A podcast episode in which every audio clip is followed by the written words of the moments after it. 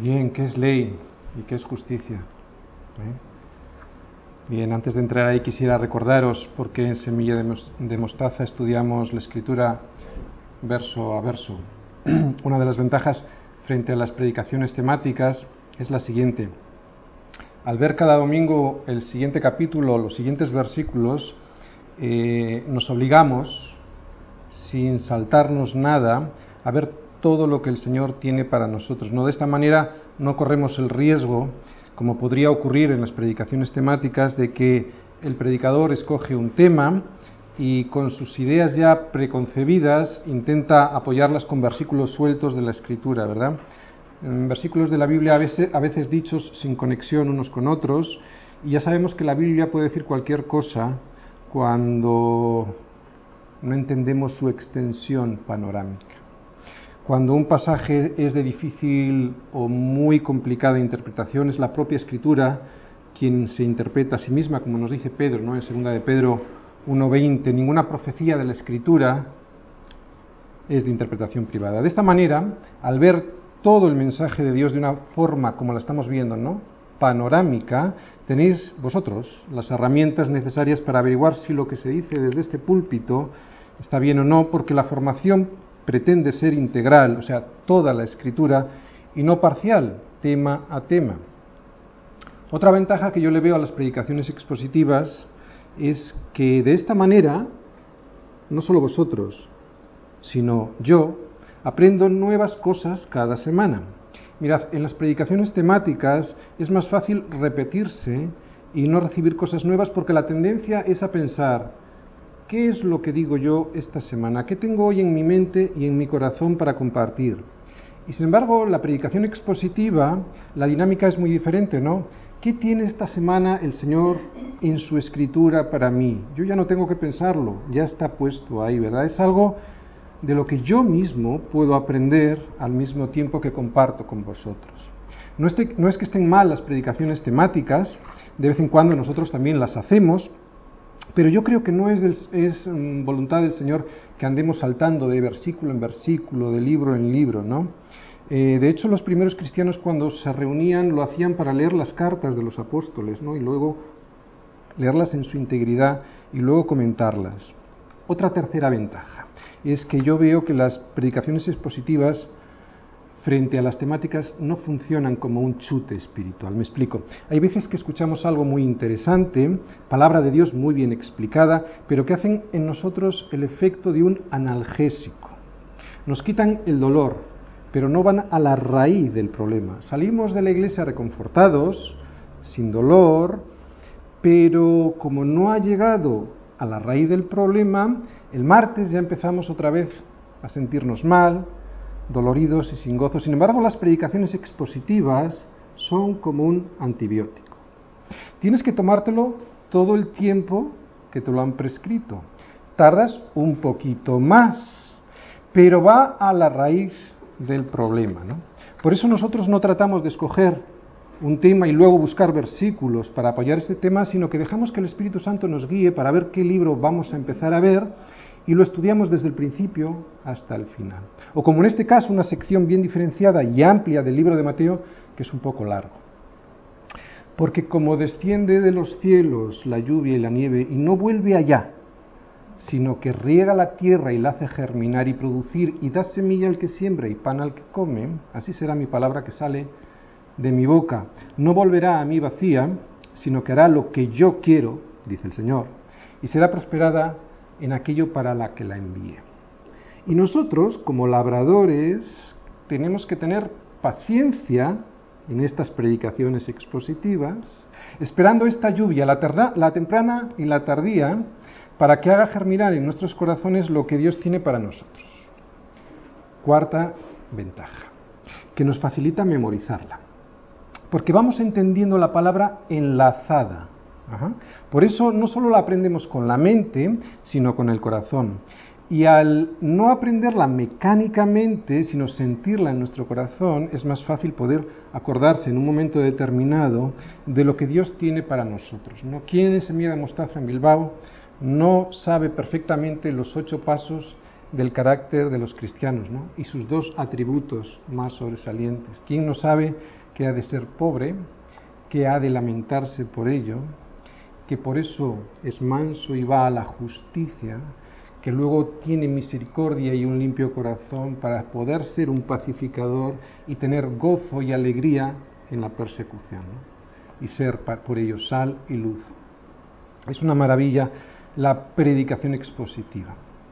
Vamos a recordar todo lo que hemos visto hasta hoy leyendo desde el principio Mateo 5 versículos del 1 al 12. Leemos.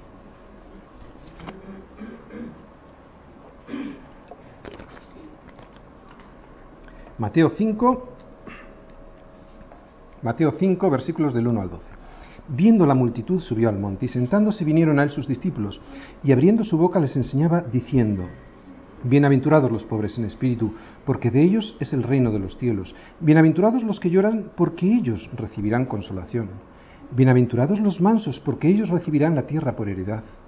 Bienaventurados los que tienen hambre y sed de justicia, porque ellos serán saciados. Bienaventurados los misericordiosos, porque ellos alcanzarán misericordia. Bienaventurados los de limpio corazón, porque ellos verán a Dios. Bienaventurados los pacificadores, porque ellos serán llamados hijos de Dios. Bienaventurados los que padecen persecución por causa de la justicia, porque ello, de ellos es el reino de los cielos. Bienaventurados sois cuando por mi causa os vituperen y os persigan y digan toda clase de mal contra vosotros mintiendo. Gozaos y alegraos porque vuestro galardón es grande en los cielos, porque así persiguieron a los profetas que fueron antes de vosotros. ¿Qué hemos visto hasta aquí? Hasta aquí hemos visto que el Señor nos ha descrito el carácter del cristiano. Primero, ¿no?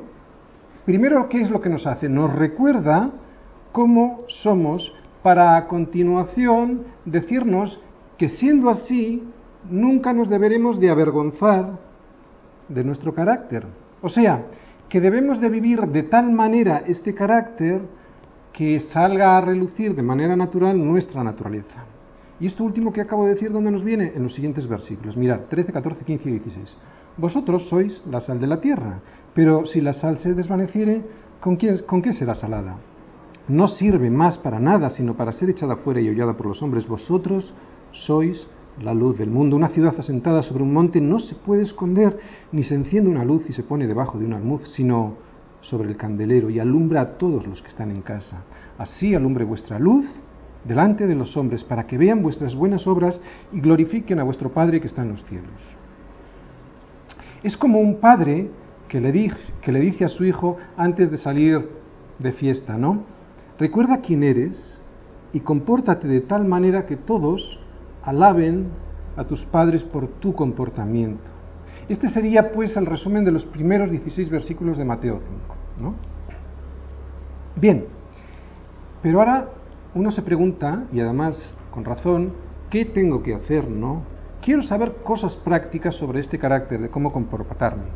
El Señor lo va a hacer en este Sermón del Monte, pero antes de entrar en la praxis, en la práctica de este tipo de ejemplos de cómo te debes de comportar en tu vida, va a darte un principio básico que es el que vamos a ver hoy.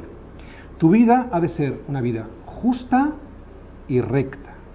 Antes de decirte cómo comportarte sin ira, antes de hablarte del adulterio y del divorcio, del amor hacia los enemigos y de la oración, del ayuno, del afán, de las riquezas, antes de todo esto te va a decir resumido el principio rector de todo tu comportamiento.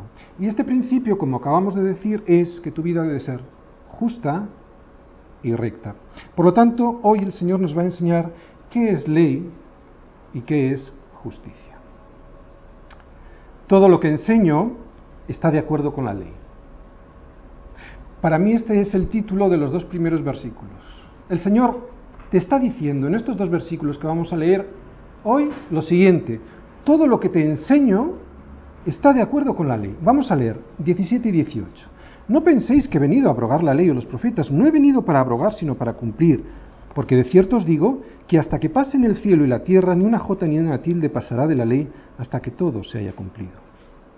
Y los siguientes dos versículos los he titulado de la siguiente manera. Todo lo que enseño está en desacuerdo con la enseñanza de los escribas y de los fariseos. Y lo vamos a leer. 19 y 20. De manera que cualquiera que quebrante uno de estos mandamientos muy pequeños y así enseñe a los hombres muy pequeños será llamado en el reino de los cielos. Mas cualquiera que los haga y los enseñe, este será llamado grande en el reino de los cielos. Porque os digo que si vuestra justicia no fuera mayor que la de los escribas y fariseos, no entraréis en el reino de los cielos. Bien, pues vamos a ir versículo a versículo del 17 al 20. ¿Qué es la ley? Versículo 17. No penséis que he venido para abrogar la ley o los profetas, no he venido para abrogar, sino para cumplir. Los escribas y los fariseos tenían una reputación, la de ser los guardianes de la ley. Sin embargo, Jesús estaba a punto, como acabamos de leer en el versículo, versículo 20, de denunciarles como hipócritas. Y esta denuncia es una constante en su ministerio en la tierra. Esta actitud de denuncia constante de Jesús hacia ellos era una prueba de que Jesús estaba socavando los cimientos de la autoridad de la ley y de los profetas. No, sino todo lo contrario. Los fariseos exigían buenas obras. Jesús también. Los fariseos tenían en alta estima a la ley. Jesús también. Pero algo pasaba con Jesús, algo hacía que casi en el mismo inicio de su ministerio los judíos le consideraran como un revolucionario que quería destruir todos los vínculos con el pasado, o sea, con la ley y con los profetas. Además, esta actitud de ellos contra Jesús no solo se diluyó en el tiempo, sino que aumentó. Pero él responde a todos estos ataques. No penséis que he venido para abrogar la ley o los profetas, no he venido para abrogar, sino para cumplir. Los judíos estuvieron todo el tiempo intentando pillar a Jesús en alguna falta con respecto a la ley. No paraban hasta poder encontrarle en dónde poder acusarle y nunca descansaron de buscar motivos para poder acusarle de que no cumplía la ley. Ellos decían que no guardaba el día de reposo, que se reunía con gente pues indecente, ¿no? que sus discípulos no se lavaban las manos cuando comían pan, etc. Decían ellos, los judíos, que traía unas normas, unas nuevas ideas que eran contrarias a la palabra de Dios. Pero resulta que es todo lo contrario. Esta tarde nos vamos a sorprender al ver qué bien enlaza el Señor todo su sermón para llegar a la conclusión de que Él no solo sí cumplía la ley, sino que era el único que la cumplía.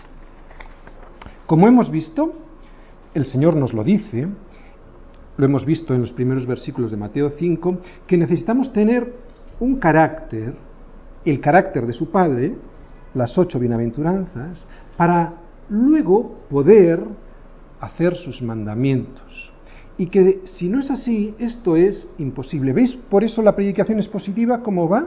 y como el Señor ha hecho un sermón increíble, ¿no? Primero nos explica, primero nos dice cuál es el carácter y después nos dice que sin ese carácter es imposible hacer esas buenas obras. Por lo tanto, en este sermón del monte primero nos habla del carácter y de los atributos, del versículo 1 al 16, y luego nos dice cuál es nuestra fuente, de dónde proviene todo. Y es lo que vamos a ver hoy aquí, 17 al 20. ¿no? Primero nos habla del carácter y nos dice que eso, ese carácter, toda bienaventuranza, todo don perfecto proviene del verbo de vida, la fuente de la cual mana todo lo que tenemos para beber. Nuestra fuente pues es la palabra de Dios, es lo que vamos a ver aquí. Él tenía una fuente que respetaba, la palabra de Dios.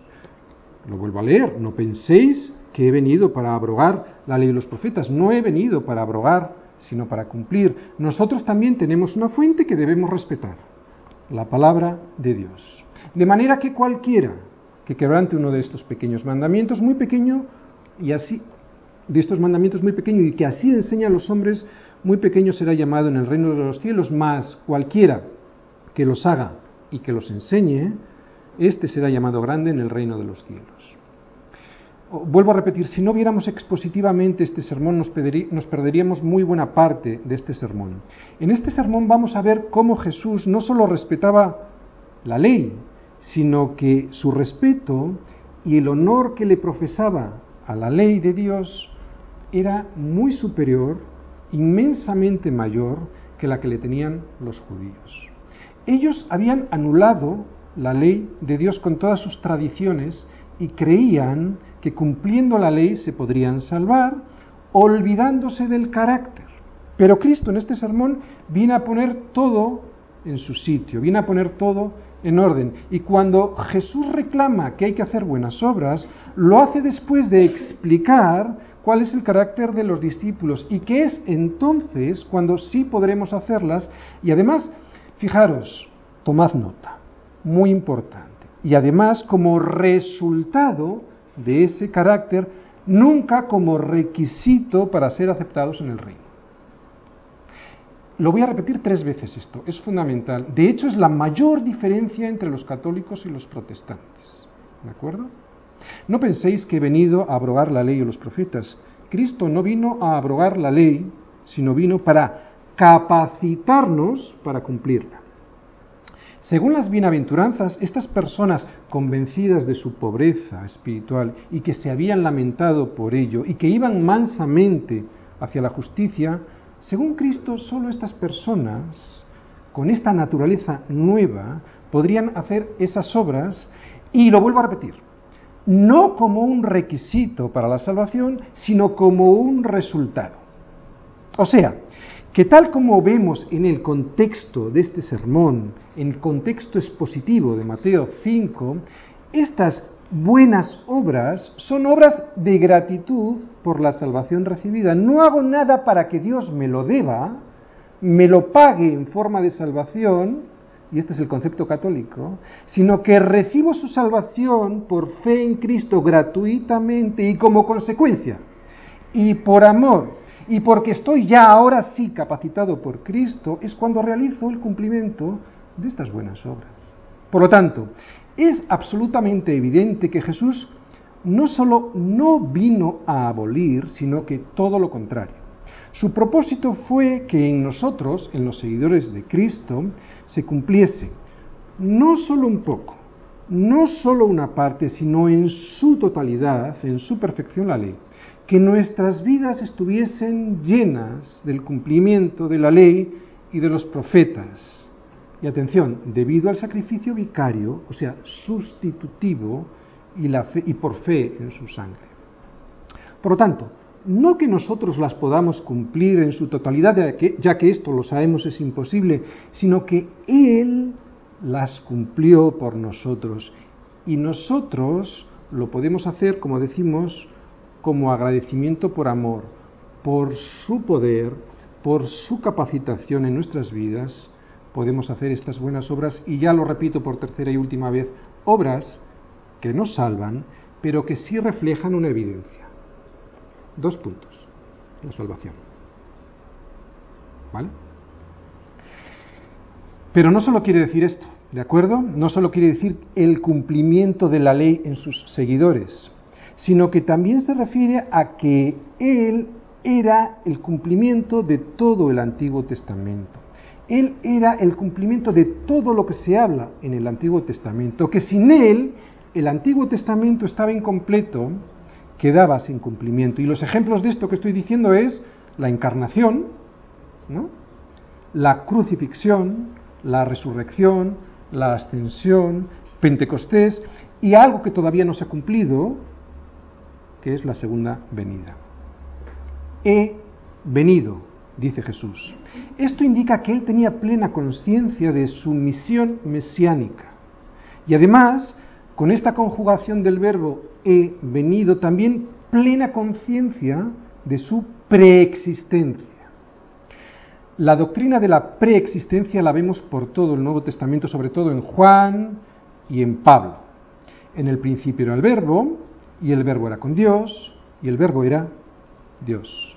Juan 1.1 preexistencia. ¿De quién habla? De Jesús. A lo suyo vino y los suyos no le recibieron. ¿De qué habla? De Jesús. Preexistencia. Jesús preexistía, por eso dijo, he venido para cumplir. Cumplió la ley en su totalidad, cumplió lo que la ley decía de él porque obedeció. Toda la Biblia habla de Cristo. el Antiguo Testamento apunta a Cristo. Su primera venida es el cumplimiento del Antiguo Testamento. Y en el Nuevo Testamento vemos la interpretación, la explicación de todo lo que sucedió para que nosotros podamos creer en Jesús y a Jesús. Y ahora, claro, nos preguntamos, entonces, para nosotros, ¿qué es la ley? ¿Qué es la ley? Para nosotros la ley es Cristo, porque Él es nuestra justicia. En el Nuevo Testamento se nos explica que el cumplimiento del Antiguo Testamento fue hecho por Jesucristo. ¿no? En el Nuevo Testamento es lo que nos explica. Cristo, en Cristo se cumplió toda la ley. Por eso podemos decir que Cristo es la justicia. Hay cosas que se nos escapan, ¿no? Y que analizamos muy por encima sin ver el propósito último el propósito verdadero cuando leemos la escritura, ¿no? Hay veces que vemos lo injusto de algo también en nuestra vida y no entendemos bien su propósito. Esto tenemos que tenerlo muy claro. Podemos ir a Lucas 24 y ya veréis cómo allí hay algo de esto que yo os estoy comentando, ¿no? Que a veces analizamos por encima las circunstancias y no vemos, no entendemos su propósito final. Vamos a Lucas 24, al final del libro de Lucas. Estamos después de la resurrección. Lucas 24, versículos del 17 al 27.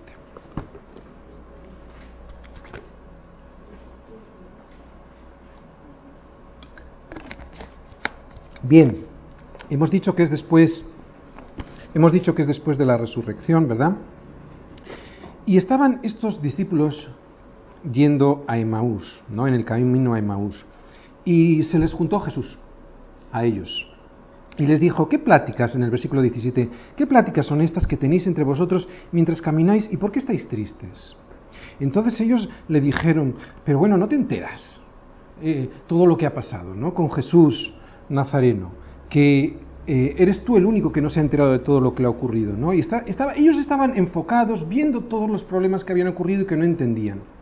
Eh, versículo 25. Entonces él les dijo, oh insensatos y tardos de corazón para creer todo lo que los profetas han dicho. ¿No era necesario que Cristo padeciese estas cosas y que entrara en su gloria? Y, atención, comenzando desde Moisés y siguiendo por todos los profetas, les declaraba en todas las escrituras lo que de él decían. Pues esto es lo que nos, les pasaba a los discípulos de Maús también les pasó a muchos judíos que vivieron en tiempos de Jesús, ¿no? Que no entendían el propósito último de las cosas escritas en la ley y los profetas. La ley y los profetas no vinieron para que el hombre se pudiera justificar delante de Dios por su cumplimiento.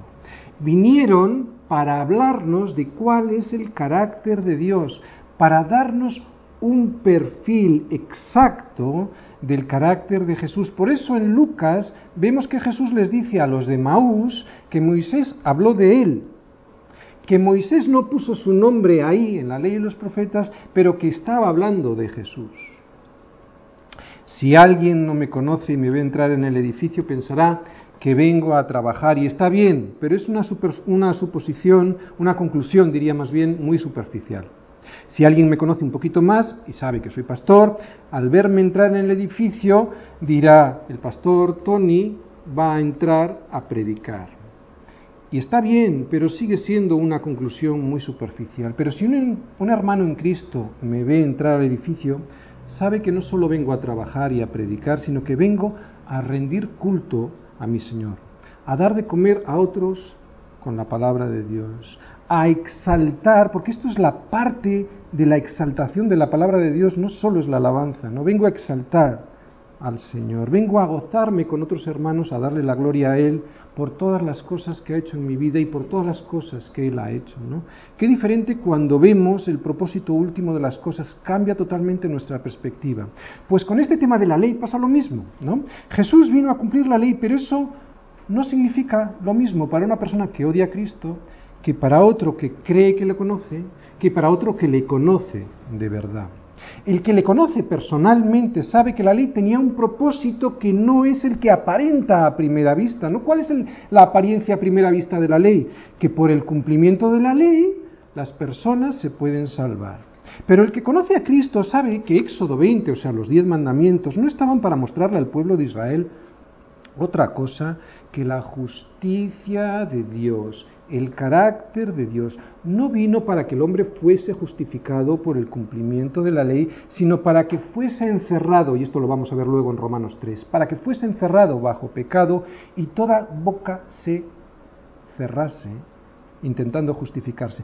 Para que llegada la justicia, y esto es la segunda parte, ahora estamos viendo la ley, luego veremos la justicia, para que llegada la justicia en el, en el sacrificio de Cristo, ¿recordáis que era justicia? Cristo, y la máxima expresión de la justicia, la cruz, para que llegase la justicia de Dios. En el sacrificio de Cristo, la gente, todos, al conocer la incapacidad que tenemos para cumplir la ley, saliésemos corriendo a ser bañados por su sangre, por la sangre de, sí, de Cristo, y de esa manera ser justificados gratuitamente por su sacrificio. Este era el propósito de la ley.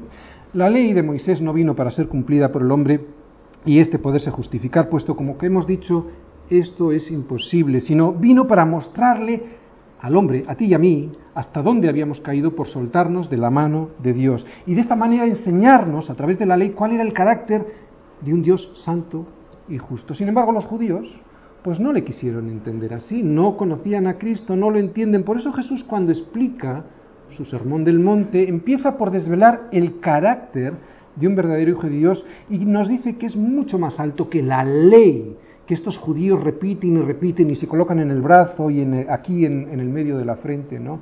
que la repiten y en las filacterias, luego vamos a hablar de esto, pero que no entienden porque no la viven. El carácter de mi Padre, dice Jesús en este sermón, es mucho más alto que todo ese conjunto de prohibiciones que vosotros tenéis y por supuesto mucho más alto que todas las tradiciones que están pervirtiendo la ley. No es una ley estéril, no hagas, no hagas, no hagas, sino es una ley fértil. Haz, haz, haz, aquello que te gustaría que a ti te hiciesen. ¿no? Versículo 18.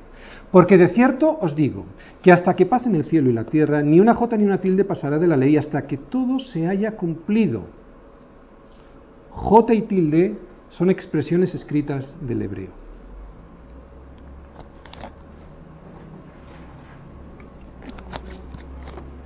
Mirad, la J en griego es iota y en hebreo yod ahí está igual de grande que las otras, pero es muy chiquitita, es una letra muy pequeñita. ¿eh? Era una letra muy chiquitita. Y la tilde es una queraya en griego y es una prolongación muy chiquitita, un pequeño ganchito que se distingue, que hacía que se distinguiese una letra hebrea de otra. Si veis, por ejemplo, la vez es nuestra B, ¿eh? tiene un ganchito a la derecha, en el margen derecho de abajo, que la distingue de la kaf. Ese ganchito de la derecha ¿eh? de una letra de otra es lo que se llama una tilde. Bien, por lo tanto, lo que nos quiere decir el Señor es que ni el más mínimo detalle de, del sentido del Antiguo Testamento dejará de cumplirse. O como nosotros podríamos decir, ni una rayita de la T ni un punto de la I pasarán. Versículo 19. De manera que cualquiera que quebrante uno de estos mandamientos muy pequeños, y así enseña a los hombres muy pequeños será llamado en el reino de los cielos, mas cualquiera que los haga y los enseñe, este será llamado grande en el reino de los cielos. En la época de Jesús, los fariseos habían dejado de lado los principios de la ley y habían instituido un sistema legal muy complicado, muy detallado, de cómo cumplir con cada una de las leyes. Y ante esto, ante este sistema tan complicado ¿eh? Eh, de tradiciones, Jesús les dice, habéis invalidado el mandamiento de Dios por vuestra tradición. Hipócritas. Este es Jesús. Hipócritas. Bien profetizó de vosotros Isaías cuando dijo, este pueblo de labios me honra, pero su corazón está lejos de mí, pues en vano me honran enseñando como doctrinas mandamientos de hombres. Vemos pues que esta es una acusación constante de Jesús a los escribas y a los fariseos de Jerusalén.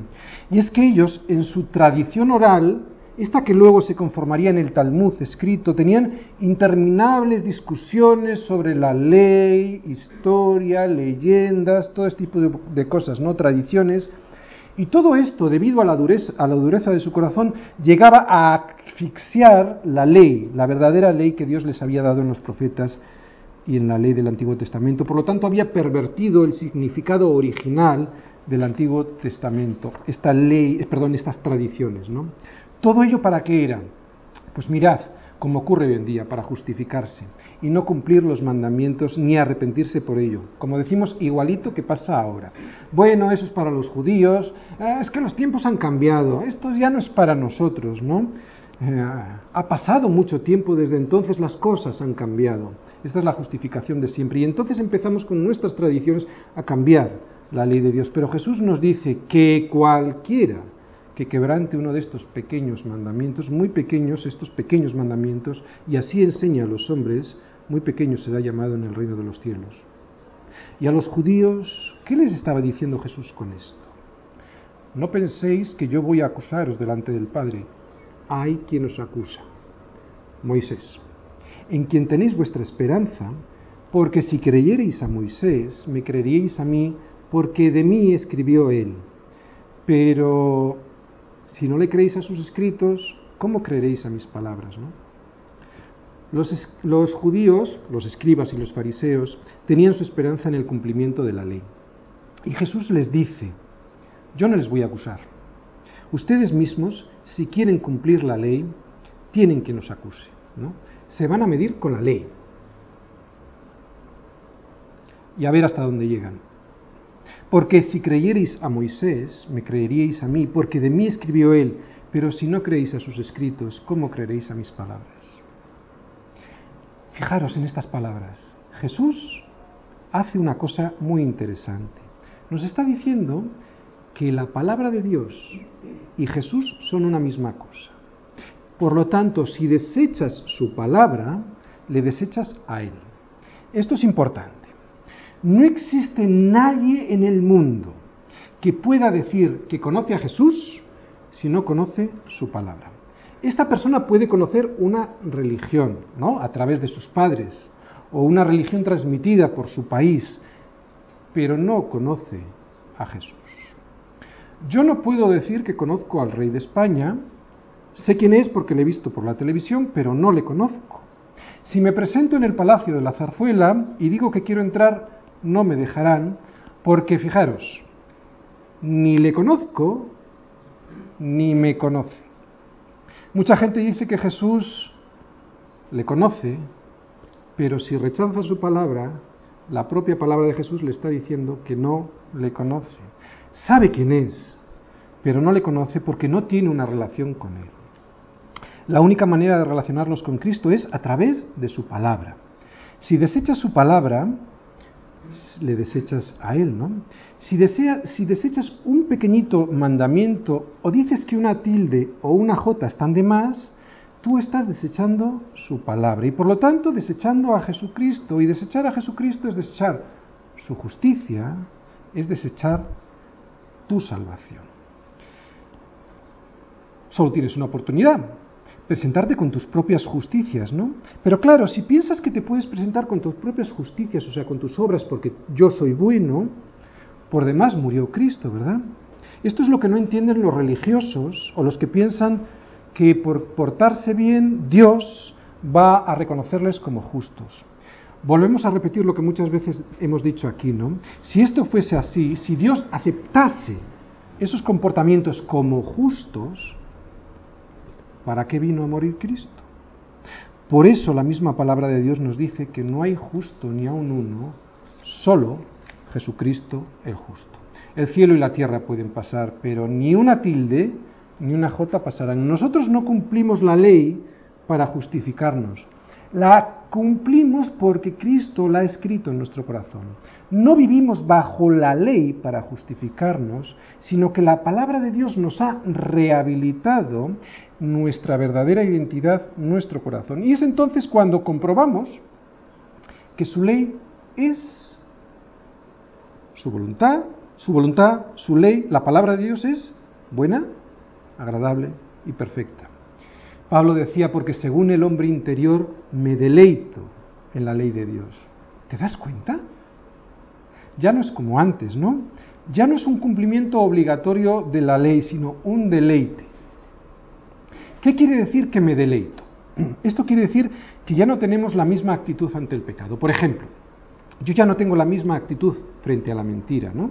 Hay algo dentro de tu corazón por la transformación que ha hecho Cristo en tu vida, algo que te dice, tú ya no eres ese, ¿no? Sal de ahí, te contaminas, te estropeas.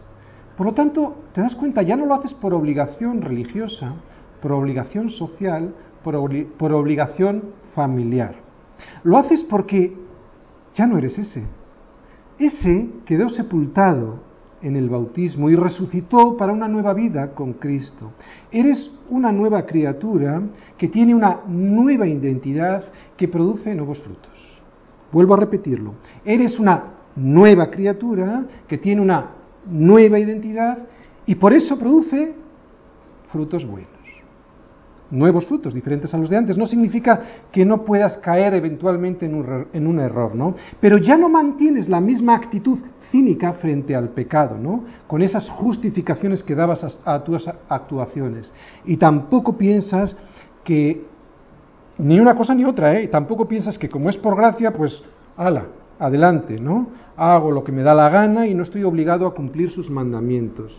Lo acabamos de ver, esto no es así. Hasta aquí hemos visto la ley. ¿Qué es la justicia? Versículo 20 nos dice, porque os digo, que si, si, vuestra justicia no fuese mayor que la de los escribas y fariseos, no entraréis en el reino de los cielos. Ay, los judíos escribían la ley en las mangas y en la frente, usando las filacterias. No sé si sabéis lo que son las filacterias. Eh, las filacterias son esas cajitas de cuero negro en las que dentro había diferentes compartimentos y metían unos pergaminos con la ley escrita. ¿eh? Una de las correas se ata sobre el brazo dando siete vueltas al mismo y otra se coloca sobre la cabeza. ¿no? Es cuero negro de animal kosher. Algunos os sonará esto. Ellos se jactaban de guardar todos los estatutos y todos los mandamientos. Y nos dice el Señor que si no hacemos mejor que ellos, no entraremos en el reino de los cielos. Así que es honesto preguntarnos, ¿de qué justicia es esta de la que nos habla el versículo 20, no? ¿De qué justicia es esa de la que nos habla Jesús? Ya que si mi justicia no fuese mayor que la de estos superreligiosos, ¿qué va a pasar conmigo? Lo vamos a analizar viendo Romanos 3. Vamos a Romanos 3, versículos del 19 al 28.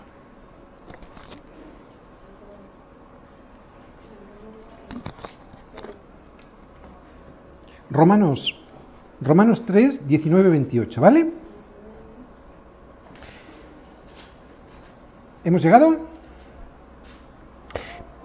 19. Pero sabemos, estar atentos, ¿de acuerdo? Porque aquí vamos a ver lo que significa justicia. Pero sabemos que todo lo que la ley dice, lo dice a los que están bajo la ley. O sea que lo que la ley dice, se lo dice a los que confían en que con la ley se podrán justificar delante de Dios y que no han confiado en que la ley fue primero para mostrar el carácter de Jesucristo y segundo para, leemos, para que toda boca se cierre y todo el mundo quede bajo el juicio de Dios. ¿La ley para qué es? en este versículo lo vemos, para decirte que eres pecador y que te calles, que no te justifiques. Lo de que te calles no lo digo yo, ¿eh? lo dice Pablo, y si no, volverlo a leer, dice, para que toda boca se cierre, ¿sí o no?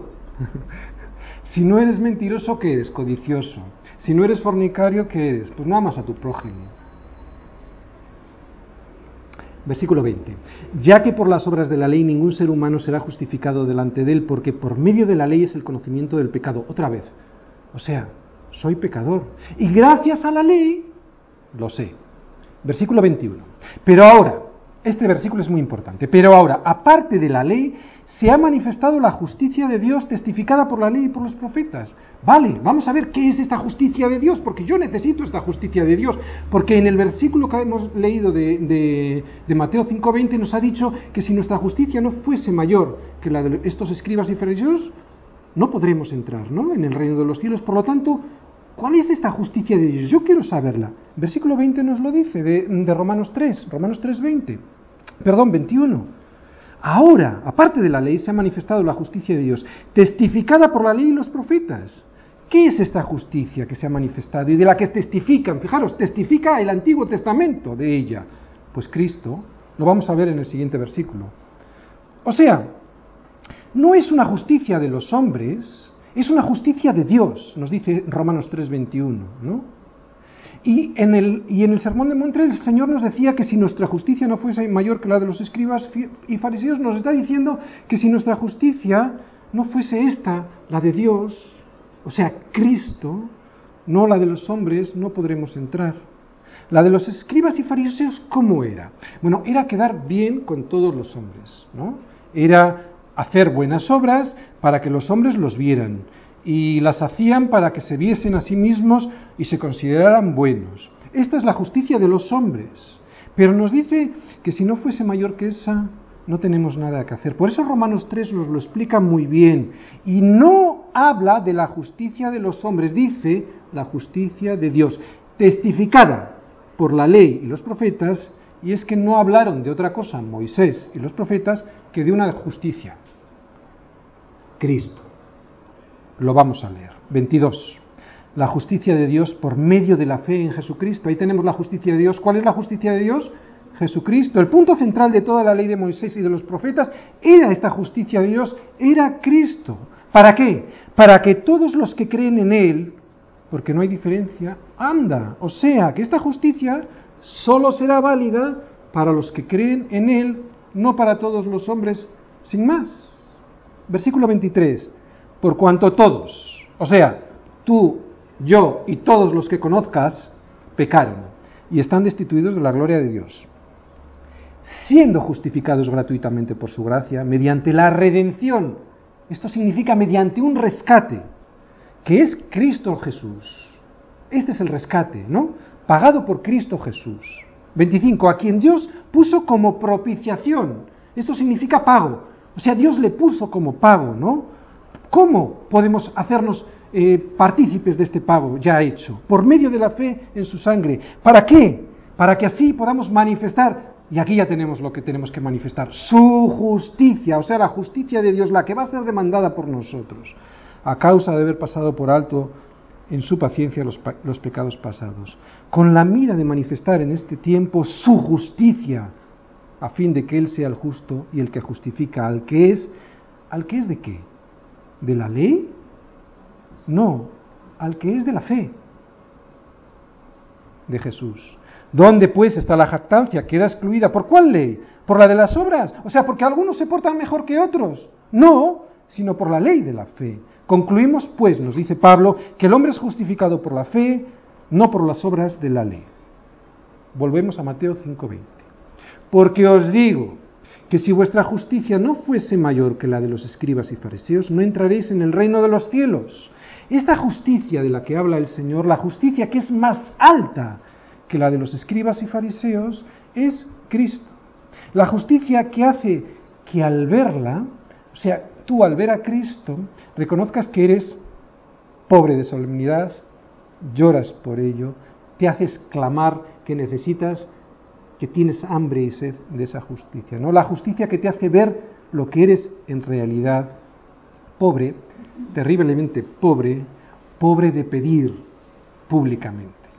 Porque os digo que si vuestra justicia no fuese mayor que la de los escribas y fariseos, no entraréis en el reino de los cielos. Así que asegúrate que tu justicia sea más grande que la de ellos. Y la única justicia más grande que la de ellos, que la de los escribas y fariseos, es la de Dios.